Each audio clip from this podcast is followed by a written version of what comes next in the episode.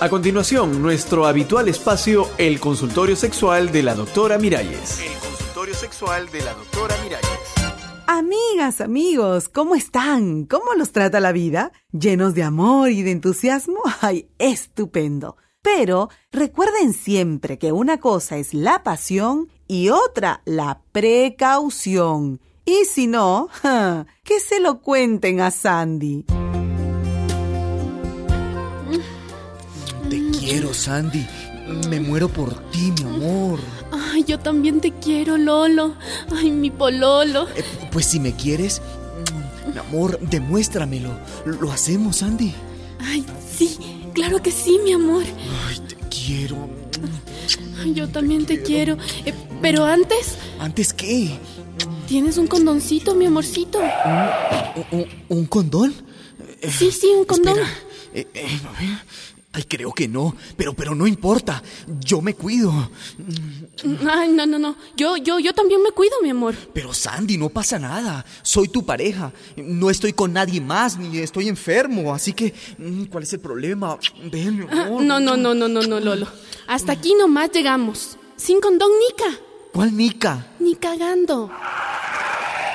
Papi, ponte el sombrero.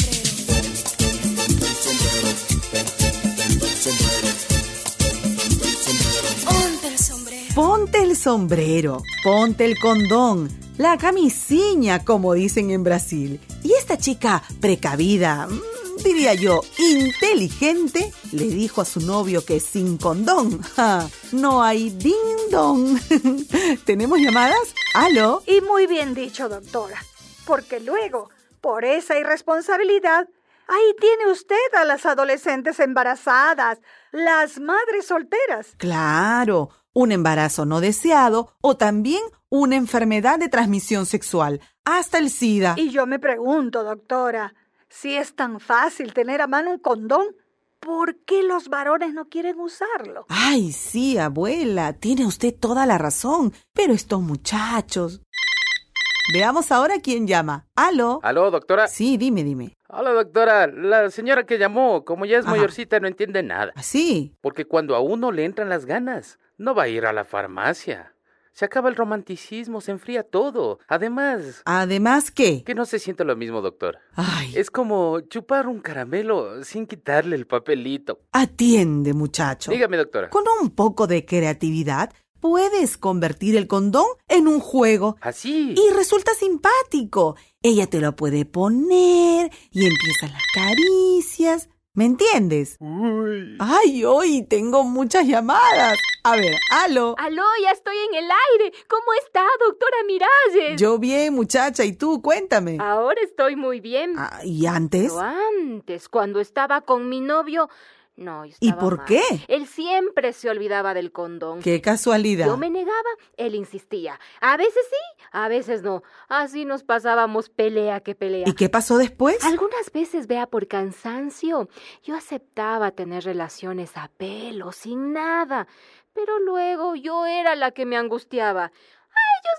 no les importa, nada les importa, ellos van por lo suyo. Y Claro. luego te quedas enferma o preñada, hmm, ya el pájaro voló del nido. Me imagino. Como le decía, ahora estoy muy bien. Ay, eso sí es verdad. Pero tú qué Yo hiciste? llevo siempre en mi cartera un condón o dos, igual que llevo el pintalabios o el espejito, así llevo mis condones, así no hay miedo. Ay, excelente idea. Mira, las chicas que están escuchando este programa deberían hacer lo mismo. claro. Un condón en la cartera. Así es. Por cierto, algunas dicen que, que les da vergüenza. Pero, ¿qué les aconsejarías tú? Uy, no, que es mejor un minuto de vergüenza que nueve meses de panza, ¿no? Tenemos más llamadas. Veamos. Aló. A lo doc, yo quiero felicitar a esa man que habló, porque doctora, a mí me pasaba lo mismito, hasta un día, un día, doc. Cuéntame qué pasó ese día. Verá, le cuento, mi flaco, para variar, se olvidó la goma, Mmm, ¿cuándo no? que le daba perecer a la farmacia, ¿se da cuenta? Sí, siempre con excusas. Pero tú qué hiciste? Verá, le dije, alcánzame la mochila, loco, ahí tengo una. Y él dice, ¿cómo es que tú tienes condones en la mochila? Le digo, los tengo porque tú no los tienes, pues man. ¿Qué dijo él? Me dices, pareces una facilona, una tipa de la calle. Tú me estás engañando con otro. Yo le digo, ¿qué te pasa? ¿Me insultas por ser precavida? Deberías es agradecerme, pana. Claro. Y dice él, pues a mí con la discutidera ya se me fueron las ganas. ¿Y qué pasó? Y le digo yo, pues a mí también, olvídate y raja. Yo no voy a estar con un hombre tan cavernícola y machista. Así que calabaza, calabaza, cada quien para su casa. Ay, muy bien, muchacha, muy bien. Qué gusto me da oírte. Y ojalá que otras chicas sigan tu ejemplo. No sean tontas. No se dejen engatusar con palabritas bonitas de los lolos pololos. Dicen que hombre precavido vale por dos. Pues entonces yo les digo que mujer precavida vale por cuatro. Hasta la próxima, chicas empoderadas. Comenzamos, usaba calentarnos. En el romance le dije yo algo. Tú usa el sombrero para protegerte. No, lo hago libremente. Eres bello, el hombre que quiero. Pero por favor, ponte el sombrero.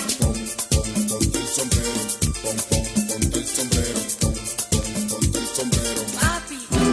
sombrero. Una producción de radialistas apasionadas y apasionados.